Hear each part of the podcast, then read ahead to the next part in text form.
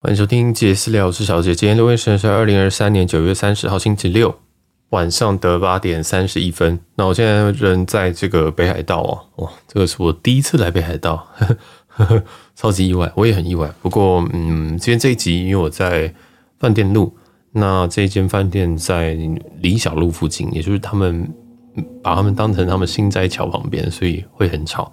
刚刚你们应该听到旁边已经有那个车飙车的声音了，反正就是。这个地方录音不会太好了，然后还有一些回音，这边回音很大哈，还有一些机器的声音，好，那就先提醒一下大家。那这一集因为是我第一次来北海道，所以有一些想法，可能是说我们先可以先从我我为什么会想来这一趟，其实也不是每一趟旅游都那么有理由，就是想来哦就来了。那因为九月二十九，今天是九月三十号嘛。那九月二十九号是冬呃，跟着中秋节哦，二十九号是中秋节。那下下周好像又有一个国庆日，所以其实理论上你可以请五天，然后有一个十几天的连假。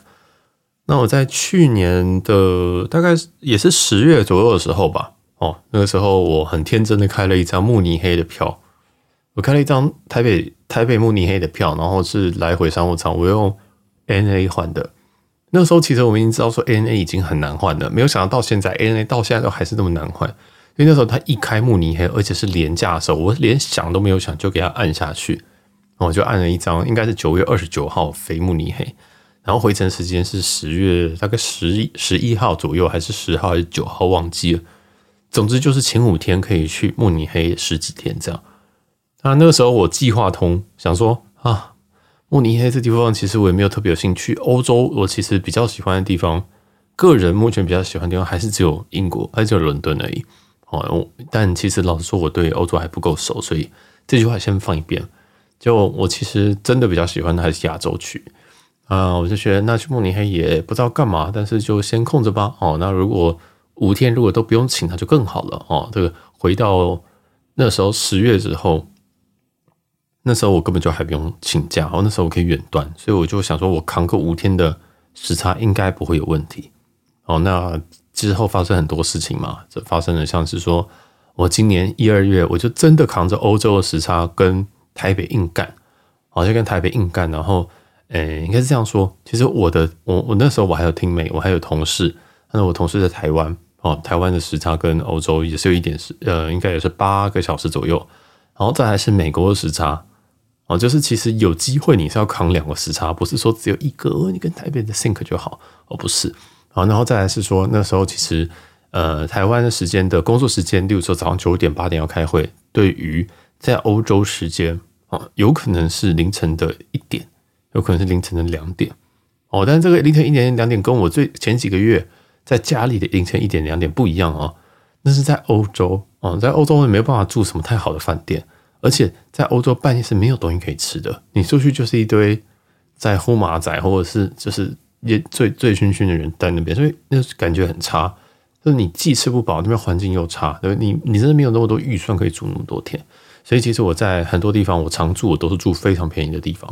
好，然后所以那时候我非常非常痛苦，那是一月的时候，那我四月的时候被拔掉远端，我就没办法远端工作，所以我就必须一周要进三天公司公司，然后如果没进的话还被干这样。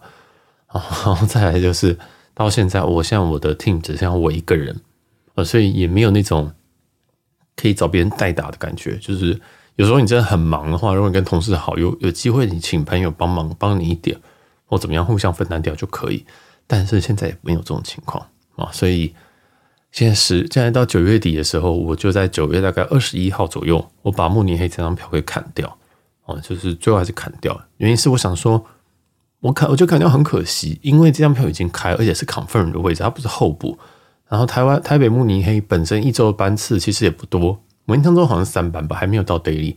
我说好吧，没有关系，那我缩短期间呢，我从九月二十九号去，那我来个什么慕尼黑两日游，我飞个三天总可以。我我就是去去一天，然后呃在当地过一天到一天半，然后就回程这样。我想说这样总可以吧，因为我想说第一个我我的安娜有很多可以烧。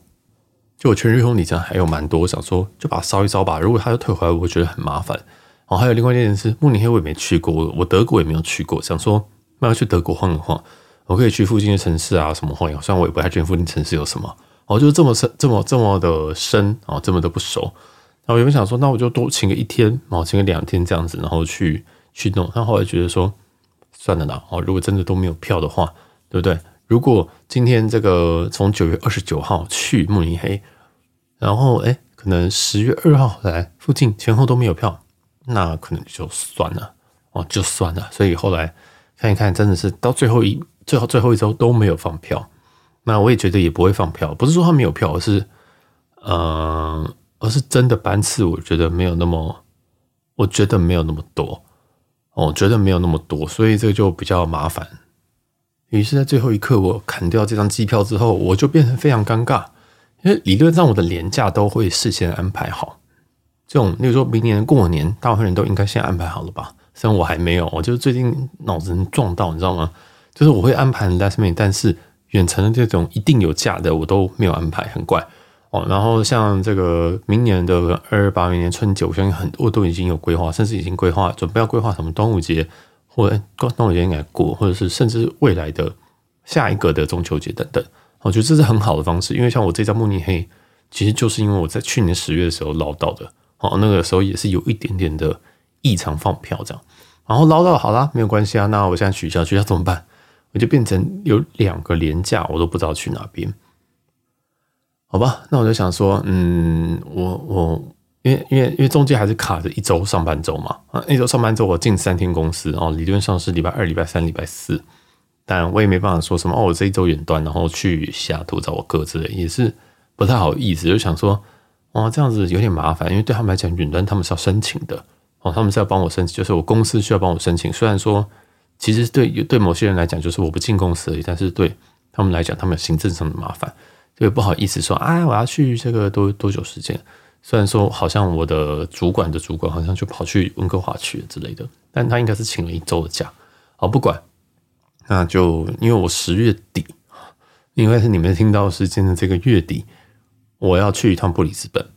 那布里斯本对我来讲，呃，这张票也这张票我更不能退。为什么？因为这张票不是用吉祥航空去换的，不知道大家还记不记得？就是在疫情刚开始的时候，哦，这个这个汇丰旅游卡横空出世，里面有一个最大的亮点就是一比一的汇丰，呃，一比一的吉祥航空。那吉祥航空那时候，呃，我兑换了有一百里，呃，一万里吧。好，那他们的一万里可以兑换一张长城的来回商务舱跟一张亚洲的商亚洲的来回商务舱。所以那时候我兑换了。台北到 CGK，嗯，就是雅加达的来回长荣商务舱，跟这一趟台北布里斯本，哦，台北布里斯本。那如果是飞到美国，那就会太远哦，就是那个表是不一样的，所以大概就是像台澳一趟这个台北亚洲的商务舱这样。那我订那一辆，我就看一看，想说那我去哪呢？哦，就选到好布里斯本，哦，就点了布里斯本。那时候我就换，那时候我换的是十月底。那十月底的时候，那时候我也是很天真的一样，慕尼黑。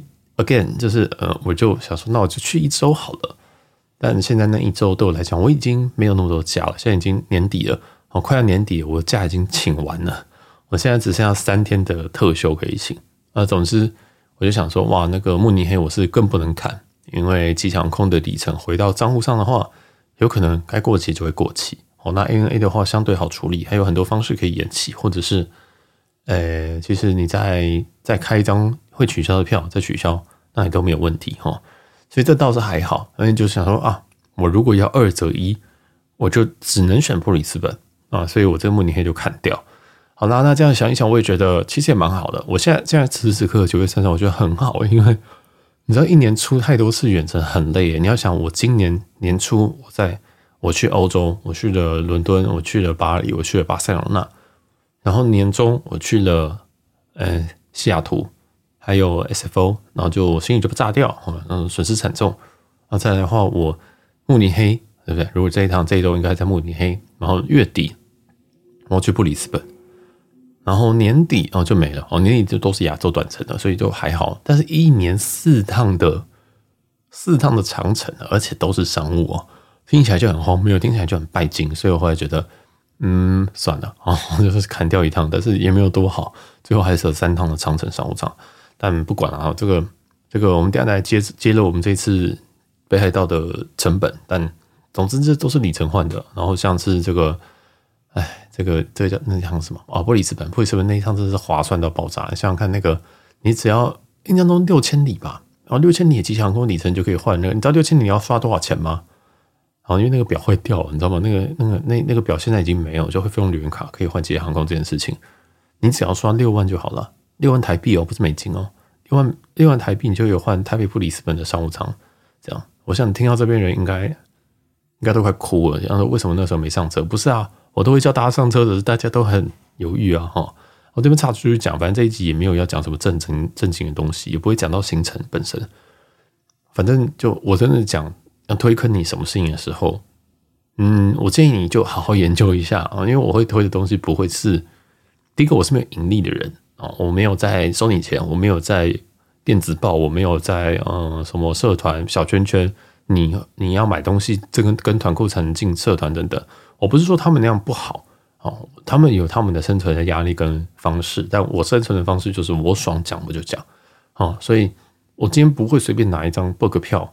像最近不是有一张那个吉隆坡，呃，不是吉隆坡，对不起，那什么，哎，那个那个会被关的城市，呃，会会会被抓走那个地方叫什么？柬埔寨哈，柬埔寨发那张亚那个卡达的 bug 票，柬埔寨多哈多哈，然后吉隆坡那一张，那张很便宜啊，但不实用啊。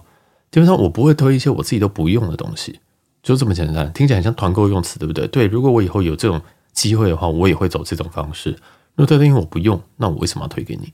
哦，那那个你这样想，我还没有抽走，我跟你讲这个什么票啊什么的，那其实对我来讲是有压力的，因为商务舱一个航班可能放两张而已。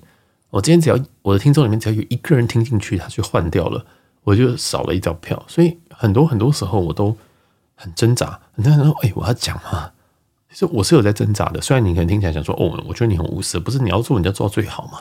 哦，你不能讲说：“哎，我这边。”我不喜欢别人就是哦，我今天分享，但是我分享到一个重点之后，然后我就在那边控色啊，就在那边想说哦，好，那我我我就这样讲，好，讲到这边就好了。你要知道更多再怎么样，我觉得这样不好。我要讲，我就赶紧告诉你哦，所以我都讲得很直接，我甚至都讲得有点很像我在推销什么事情，但你完全搞错了，是那只是我喜欢分享而已啊。然后我也有时候觉得说哇，如果你都愿意听到这边，那我这个就是我的。回，我就我我的报答这样子，这种感觉，我其实常常抱着这种感恩的心在做节目。所以，像这个吉祥航空卡，呃，可不是吉祥航空的里程是来自于汇丰旅人卡。汇丰旅人卡现在还是一个非常好卡，但是已经没有这种特别恶心的 bug 了。好，没有这种特别恶心的 bug。那最近有没有人一定会有问我说，问我这种问题？有啊，我不是跟你讲阿斯加航空啊？对，阿斯加航空对换新宇航空那个价格还不叫 bug 吗？好，虽然说它不到，它不到说什么。哇！你今天只要刷六万块就可以换一换一张这个呃台美的商务舱哇！呃，更正，台北澳澳洲的商务舱，台北澳洲商务舱是多少钱？十五万哇！十五万里，竟然花六万里就可以刷到这个东西哇！这个这个回馈率不是什么百分之几诶，这个回馈率是我算一下，这个回馈是三百帕诶。你你，你有听懂吗？你有听过那个回馈信用卡回馈三百帕的吗？我花刷了六万台币。然后这张票可能是十八万，你你知道你知道我在讲什么了哈？所以其实哈，我们平常在换里程票的时候，我们抓十趴就已经算是蛮高的。商务舱可能会到十五趴，经济舱可能在五趴到十趴之间。这是我们刷里程卡的回馈。但是这个 bug 这么这么高，但是它是 bug 吗？不是，那是他们没有抓好东西，那是他们没有抓好东西。但是它还有一些隐形的成本，就例如说你要持卡两年哦，因为它一年只能转五千里。啊，所以当然这有一些很多细节啊，反正已经过了嘛。我现在已经过，反正就是啊，你要两千，你要你要两年的这个，你要贷两年，那两年的有会有年费嘛？好，两年年费就是八千加八千，好，八千八千，他每他第一年他首年的那个时候，你知道开卡里多少多少里吗？是一万里，你不觉得很荒谬吗？然后续卡里我忘记续卡多少了哈，续卡我们就当做没有，所以一万里的话，你是不是只要再刷一万就好了？有没有听出？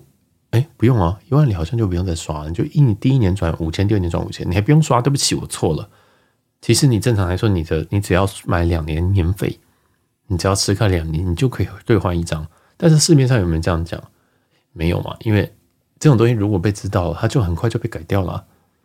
所以，所以大家有听懂那个意思吗？bug 其实是一个很微妙的东西，当它很多人知道，它就会坏掉。当他很少人知道，他就可以继续玩。那就有一些人就喜欢乱讲，像我，或者是很多 blogger，然后很多这种呃 KOL，他他可能会需要这种流量，他可能会觉得说，哦，好，我我自己买完我的了，哦，像我自己也是这样，我先买完我的，我来分享一下，等等的。我说我没有要买，但是就给大家去抢吧之类的。好，反正就是 bug 的一些哲学啦。你要想说，你站在我们这个位置的时候，你会去分享这件事情吗？还是你先给朋友开完，先帮家人开完，对不对？像之前的 ANA 的 bug 票，大家的反应是什么？大家开完了，好，然后呢，航空公司开奖要认了，最后又有一些白痴把它搞掉。那为什么会搞掉？就因为太多人去问啦，太多人去改票，太多人太贪婪了。原本是 CG 可以发，你觉得不行？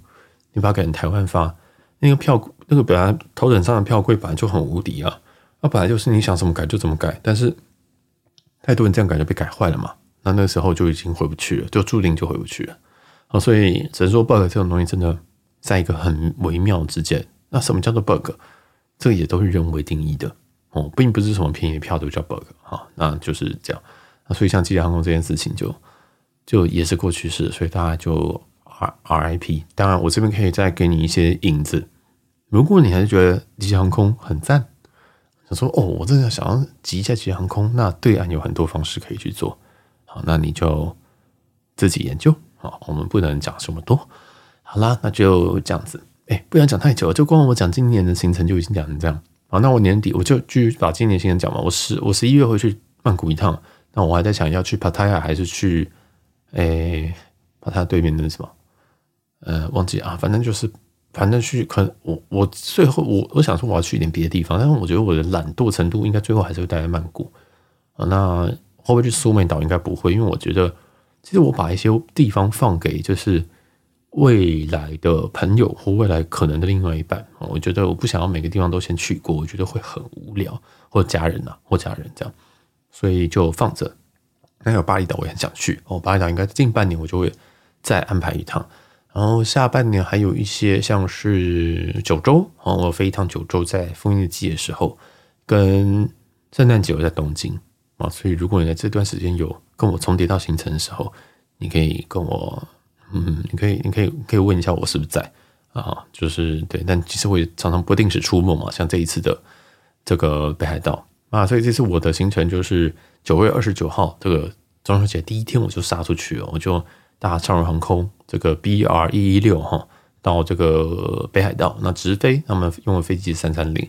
回程的时候，我嗯，我是不是也搭长荣？对，我搭长荣，但是没有直飞了。我那一趟我是原本想说，哎，看一下这个从札幌 CTS 直接到 TPE 有没有票，后来发现没有票，然后就只能拆成说，那看要不转一次吧。那转一次发现也没有票，你知道吗？是完全没有转一次的票。那最后就再折中，就变成我从这个。羽田回松山，哦，那这也是不错的折中啊。就是我自己再补一段国内线，我就从札幌飞羽田，然后自己开一张，然后雨天呢再飞这个长荣回松山，这样。那我回去的时间是礼拜一，那天其实我上半天，但我下午四五点才有一个会，所以还好。我就是只要礼拜天先把东西弄好哦。其实我已经弄完了，我刚刚我礼拜五的时候，就昨天我已经把东西弄完了，所以我觉得没什么问题，我就回去。然后忙一下，然后就结束这样。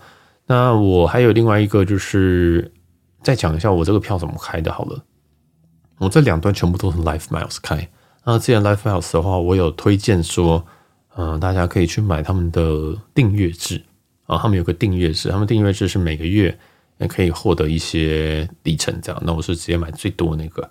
还有一个就是你兑换机票的时候，他会帮你打九折啊。但我刚刚登录进去之后，发现它其实没有打九折哦，所以我这边要稍微跟进一下。就我在前，我应该在之前的集数有讲说，哦，这个有一个订阅制，它叫做 Club Life Miles。那这个东西是理论上哦，就是订阅制，你每个月可以获得一定的里程，然后诶，你在兑换机票的时候会有打九折哦。但是我刚刚看是没有的，我再看一下细则，它的英文是 Save ten percent in your redemption on Avianca。啊，所以应该是啊，应该是它会，它是你必须要换哥伦比亚航空的航班，它才会有九折。哦，所以应该是这样。那也有可能另外，我觉得这机会比较大，这个机会我觉得有九成。那剩下的十成呢？啊，呃，不对，剩下一成呢？我觉得应该是他可能会晚一点才回馈回来哦，因为之前有这种情况，所以我猜了哈，这个还需要去实测一下啊。这个应该因为我看这个 through our website，哎，没有哎，全部都有哎。条文这边有写，receive this exclusive discount on all tickets you redeem on Avianca through our website. It applies on early redemptions and promotional mileage。然后我点进去，他又说只 apply 在 Avianca 的航空公司。 好，好了，应应该是这样没有错，因为兑换伙伴还打九折，这有点扯哦。但好，就当做这样。所以结论，LifeMiles Club LifeMiles 这个订阅是应该那么九折，就对我们来讲是没什么屁用的，但是。因为它订阅是价格还蛮低的，印象中零点四多吧，哦，不到零点四五啊，是一个比较低的价格，所以嗯，大家可以考虑哈。然后这次我来回都使用两万两千五百的 LifeMiles 去兑换，嗯，税金都大概不到一千吧，哦，这很低啊。因为 LifeMiles 的优点就是，诶，它的税金啊，尤其像我们从美呃从这个日本回来的时候，常常会有巨额的税金。那如果你用其他家航空都非常的可怕。去程的时候税金是大概四十哦，大概都是一千五百块台币左右了，所以这个倒还好啊。两回程也差不多这个价格。那 LifeMiles 这一个优点就是这个它的燃油费啊，什么一些附加费都会比较便宜。所以尤其如果你真的有要从日本这样单趟这样买回来的话，那这个是一个比较好的方式。好，那因为我原本还有新加坡航空的里程要换，没有里程要花掉，但就是因为这个税金问题，所以最后选择 LifeMiles 继续用。好，那就差不多，这个就是两趟的成本大概是四万五千里。那四万五千里的话，去折台币的话，啊，如果你如果你是刚，你说你直接去爆买一波 LifeMiles 的话，大概会是在两万块台币左右。好，两万块台币左右。那这两趟哦，忘记说这两趟全部是商务舱啊，所以大概是。两万两万二左右，两万两万二左右的这个来回商务舱，哦，那就也给大家参考。因为这个里程我是直接从美国运通转过去的，所以本身成本对我来讲就是那个那个叫什么税金而已。好，所以他就这样。那我再补了一段，就是从北海道下来到羽田的那一段，我最后是用 UA 去开的。啊，那我因为我看了一下所有的，因为我后段是长荣嘛。那我就想说，那前段我就必最好是搭 N A 的国内线比较好，这样行李比较好好处理。那所以我就去看了一下。那我想应该有很多人会想说，反射就是用那就用日航那个 JEP 啊，或者是全日空有一个对外国人的优惠，这样就是他们国籍两家航空公司，日航、全日空都有针对外国人去做特惠一些一些促销这样。那我不太确定这两天到底什么鬼日子啊，但我就查了一下特惠。从这个 CTS 啊，就从这个这叫什么札幌机场、新千岁机场到羽田机场，那这几天的价格都是在六七千块台币，台币哦，呵呵日币就算了，台币哦，完全买不下去。因为我刚刚那两张税金，全部商务舱税金就就大概也才两千五而已，结果你竟然给我单程的 啊，单程的国内线机票竟然要这么贵，哎，飞机时大概一个一个半小时。哦，最多嗯，应该不会到两个小时，但一个半吧，所以就有点扯。后来想说，那没有办法，我一定还是要用里程机啊，所以就先去买了这个，不是去买了，就原本就有 UA 啊，因为有一点点 UA，然后就稍微转了一下，处理一下之后，哦，好，OK，我的 UA 就到了六千里，我就用六千里换了一张 CTS 到 Haneda 的 HND 的一张国内线单程的经济舱这样。那他们税金很便宜啊，税金只有五块美金啊，所以这边也是推荐，如果你需要国内线的，你需要国内线的这个运输哈，这个移动的话，那 UA 的里程是一个好帮手啊。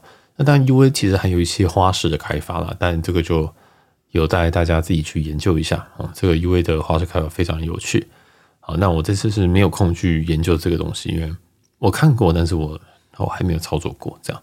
好，那就这样。然后这一趟就是，呃，会待四天。那四天我们住两间饭店。那这这这今天这一集不会再讲太多的细节哦，就是点到为止，然后下集之后再说。这样，那有两间饭店，这两间饭店全部都不是连锁饭店，所以应该有些人会以为会去住那个二世谷的博悦啊，或者是什么假日皇冠啊什么的。哎，皇冠是假日皇冠吗？不对，皇冠啊，或者是那个 Holiday Inn 啊，哎，结果都没有，这是全部都是住 Hotels.com 上面看的这样。那我之后再跟大家就是介绍一下这两家。好，那我们这一集就非常非常的简短，然后就先讲到这边，因为我想要切到这边刚好，之后再把剩下的东西啊再讲再讲一讲，因为这集几乎都在讲一些我今年的行程啊，还有这次怎么样兑换，就当做一个 intro 啦。好，那如果喜欢就我们节目的话，记得帮我们到每各大平台帮我们去五星留言一下啦，或者是可以把这些集数分享给你觉得会有兴趣的朋友。那我是小杰，我们下期见，拜拜。